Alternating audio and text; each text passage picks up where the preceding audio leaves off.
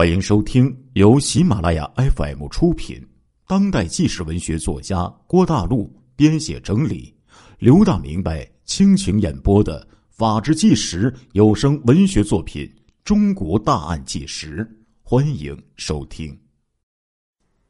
一九九六年的七月十五号，在新疆的沙雅县发生了一起特大的监狱暴动事件。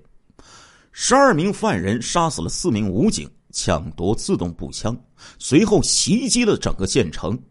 最终，这伙恐怖分子被军警反攻，全部被歼灭，九死三伏。这一次事件之中，我方军警共牺牲八人之多，现武警中队被攻破。接下来呢，就由老刘啊给大家讲一讲这一场阿克苏的七幺五。特大暴狱的案件，就在那一天的十七点三十分，新疆的沙雅县塔里木监狱第一中队的九十八名犯人正离开工作的棉花地返回监舍。新疆这个监狱呀，和内地的监狱呢是有所不同的，犯人呢一般呢都在进行各种农业的耕种。每天早上起来呀，管理犯人的这个狱警啊。就点名之后，带着犯人就去洗漱，然后呢吃早饭。吃过饭之后呢，狱警会带队离开监狱，赶赴耕种的田地。这个期间呢，由持着冲锋枪的武警呢负责协助押送，还有这个保护。武警配备呢是自动步枪，狱警啊一般呢不携带武器的。赶到田地以后，由武警呢就在现场拉出了两道警戒线，犯人不可以越过这个警戒线。狱警守第一道，武警呢守第二道警戒线，这就是对这个犯人的一些看守的这样的一个准备。如果有这个犯人擅自越线，武警呢就会给予口头的警告。犯人不听话的话，那武警一般可就不客气了。首先是对天鸣枪示警，再不听就可以有权利开枪击毙你了。而且据说呀，如果是这种情况下击毙犯人的话，这个武警啊，不仅呢不可以受到惩罚，还可以立下三等功。话说呀，这个中午吃饭的时候，再由另外的这些犯人呢送到田地，这样呢不耽误工作。哎，这些。监狱当中的犯人呢，继续耕种，然后继续工作，这样呢，由这个外边这个犯人送来饭吃的话，也减少了这个里边这个服刑的犯人呢，他逃跑的几率和可能。下午十八点前收工，狱警点过名之后，就把这个犯人呢列队就带回到了监狱，然后犯人们呢吃晚饭、睡觉，结束一天的监狱的生活。就在七月十五号那一天呢，哎，看起来和平时一模一样。在两名狱警和四名武警战士的带领下，犯人们排着长长的两队步行，就返回了监狱之中。沙雅县地处阿克苏地区，位于这个塔里木盆地。就新疆来说呀，沙雅县呢其实并不算小，当年呢。这个县里边大概有人口啊十多万人。沙雅县在阿克苏地区呢颇有一些名气呀，除了有胡杨森林公园、艾吉乃姆古墓群等游览胜地，这里呢还盛产石油和天然气。传说呢，这个小小的沙雅县城还是这个龟兹文化的发祥地。龟兹文化是我国古代汉唐文化、古代印度文化，还有很多文化的这样的一个交融合并的这种文化。说起来，这个沙雅县城啊，倒不大，纵横算下来呀，也就那么五六条街道。把这个沙雅县城放在这个我所说的这个苏南，也就是一个乡政府，乡政府、公安局。看守所、武警中队、医院、中学、小学，哎，这些地方啊，都相距不远，相隔呢一到两条街，尤其是武警中队呀，还有这个和这个看守所呀是最近的，也就隔着一道街。乡武装部的这个武警中队呢，也就隔着两道街。在当年呢，可以说呀，沙雅县的治安形势呢，其实并不紧张。在这里呢，是多民族混居，维吾尔族人呢是最多的，大概占占有百分之八十五左右。民族关系呢，大体上来说是比较融洽的，只有少数偏远农村的这些不安分的一些分子呀，一般呢，他们还不会来这个县城闹事儿。和新疆很多地方一样，沙雅县上驻扎着武警中队一个中队。和平时期呢，武警中队呢也并不满编，大概有七八十人的样子。就算是这样，相比内地来说呢，一个中队五六十人，哎，这个中队呀，相对来说还是多了不少人。距离县城大概有三十公里。有这个新疆比较有名的塔里木监狱，这个监狱的规模呀非常大，关押的犯人可不少啊。犯人呢有这个维吾尔族的、汉族的、回族的、哈萨克族的，总之啊，各民族的犯人都在这里集中，而且这些犯人呢一般都是罪行不一、刑期不一，混编在这一起。监狱里这个维族人呢不算少数，毕竟呢。阿克苏呢，人口比例就是这样，多的是这个维族人。狱警当中，维族人呢也是占了很大一部分，大概有百分之三十几都是这个维族的狱警。塔里木监狱呀，从这个建设起呢，其实很少出事一直都是很安全、很平安的。所以呢，这个塔里木监狱呀，也被评为模范监狱。谁也没有想到。一场惊天的大案，今天就要在这个塔里木监狱里上演了呀！极端恐怖组织已经偷偷渗透到了这个监狱之中。在一九九四年之前，新疆的这个恐怖袭击还是很有限的，很多人还是没听说的。从九四年开始啊，新疆这个恐怖袭击就大为增加了。七月十五号之前，这个南疆呢，刚刚就发生了一件大事什么大事呢？在这个五月份的时候啊，在这个大清真寺有大阿訇，叫做阿荣汉，阿吉和他的儿子，哎，遇刺了，被人刺成重伤，可以说震惊了全新疆啊。这个阿荣汉大阿訇啊，是这个自治区的。政协副主席，也是新疆伊斯兰教协会的这个主席，在新疆这个地方啊，可以说呢是群众中的威望是特别的高。塔里木监狱以及这个沙雅县，就成为了恐怖分子，哎，要袭击的目标之一了。在监狱里关押的一个犯人当中啊，有一个叫做库尔班毛拉买提的犯人。是极端恐怖组织的一个头目。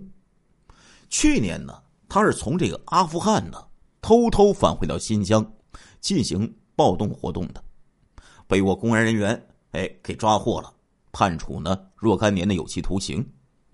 被捕入狱之后，这小子呢就和一个叫做呃阿布利米这样的一个人呢，然后呢继续从事。恐怖的这样的一种活动，库尔班他知道啊，这个极端思想是不容易被犯人所接受的，就专门找那些犯有重罪的犯人去给他们洗脑。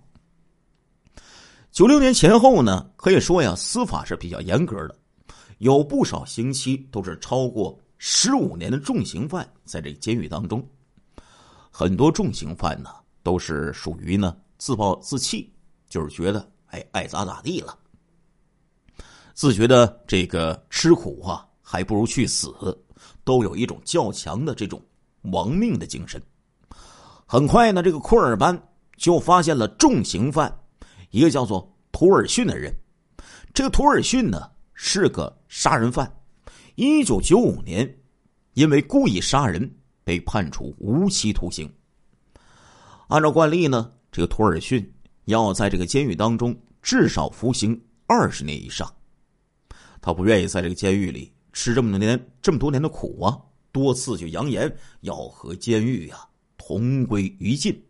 这两个小子碰到一起了，一拍即合呀，立刻就开始了这种恐怖行动的策划。他们的方法是依次的找到那些重刑犯，一边用这个极端的思想啊给他们洗脑，一方面用这个暴力进行威胁。哼，你不加入我们，那我们就让你们去死。就在这些办法之下呀。这两个小子找到监狱里啊，大概有那么十几个重刑犯，就加入了他们的恐怖的组织。根据库尔班的这个计划呢，他们准备在这个监狱当中实行暴动，然后就攻打沙雅县城。计划确定之后，这库尔班呢非常狡猾，他告诉其他的这十一个人，一定呢不能够暴露。要伪装积极骗取这个监狱方的信任，在长达半年的时间里呀，可以说这十二人表现是相当的优异呀。他们从来呢不惹是生非，听从狱警的指挥，工作呢也很积极，连续就突破了这个监狱的给他们下达的这一种减刑的指标。当年说起来，监狱的这个素质怎么样呢？各位听众朋友，你们觉得呢？其实我跟你们说哈，当时这个监狱的这些狱警的素质啊，并不高，很多军人转业，甚至啊，这些狱警就是从社会上招聘过来的。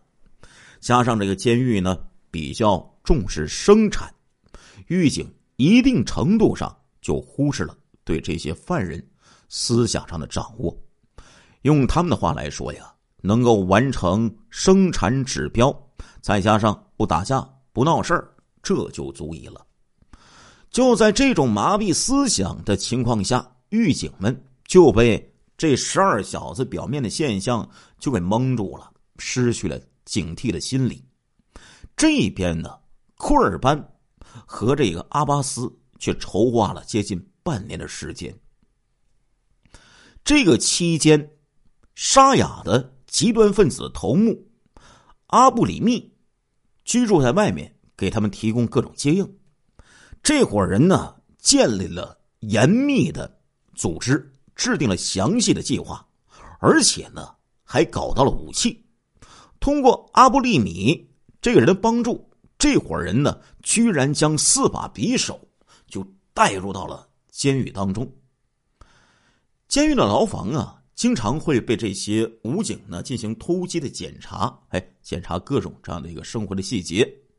他们呢就将这个匕首啊用这个布条啊给拴起来，然后呢垂在这个厕所的这个粪坑里，哎，掉在那粪坑底下，发现不了啊。同监室的犯人其实知道他们藏着武器，但是那谁敢告发他们呀？这帮人恐怖分子。杀人不要命，所以同监狱这些犯人呢，谁都不敢吱声，不敢向上面汇报。话说七月十五号，就是这帮匪徒选定的要暴动的这个日子。在这前一天呢，他们详细的就安排了这一次暴动的细节，将匕首呢就分发给了四个核心的骨干，约定就在回监狱的路上。就开始下手。这个时候，那些狱警啊，还有那些武警战士啊，根本啥都不知道，茫然无知。根据惯例，四名背枪的武警分别走在这个队伍的前面，还有后面。两名狱警呢，在这个队伍的两边，哎，一边杵着一个。库尔班就认为，这个狱警呢。没有枪，容易对付。关键呢是要搞定前面的，还有后边的那四个有枪的这个武警。十二个人对付四个有枪的这个武警，但是呢戒备呢看起来不算是那么严密。问题不大。但是还是比较麻烦的是，因为这个武警有枪啊。那你只要一个武警没有被制服，这十二小子恐怕性命都难保啊。况且呢，这十二人也就是恐怖分子，也不是特种兵，所以呢，他们呢没有这个完全的把握。你看，如果就约定了同时一起下手，那也是总有前有后，可能有一个狱警或者说这个武警。没有被对付，那可能呢就会反招杀身之祸了。所以呢，这十二小子就总总是在等待这个机会，哎，一等一等，大概呀等了半年了，犹犹豫豫也没有找到好机会下手。经过这长达半年时间的观察，库尔班和这个阿巴斯啊，终于就找到了一些窍门了。什么窍门呢？从这个田地回到监狱这个路上啊，有一片树林呢，需要绕过去，哎，就形成了一个大转弯这个队伍，整个这个队伍啊，加上这个犯人，再加上这些武警和狱警啊，整个队伍呢，大概有九十多人，要从中间呢折成两截前面这个武警呢看不到后边哎，太长了这个队伍，后面的武警呢看不到前面。不能形成互相的支援，显然这就是下手的绝佳的机会呀。今天呢，这帮小子就决定这么干，在这里突袭武警。很快，长长队伍就走到这个树林了，就走到走到这个转弯的地方了，也是按照他们预先设想的，从中间就折成两截见到这个机会到了，库尔班突然用维语大喊了几声暗号，大概那意思就是动手开壳。于是，早已经偷偷走到武警身边的一到两个这个恐怖分子，立即全部就开始出手。十二名恐怖分子分成了四组，每组三个人对付一个武警战士，可以说他们的分工明确呀。有两个人负责拉住这个武警的手脚，然后呢，有一个人就拿着那个匕首就开始往下扎。亲爱的听众朋友们，这一集的《中国大案纪实》播送完了，感谢您的收听，我们下一集再见。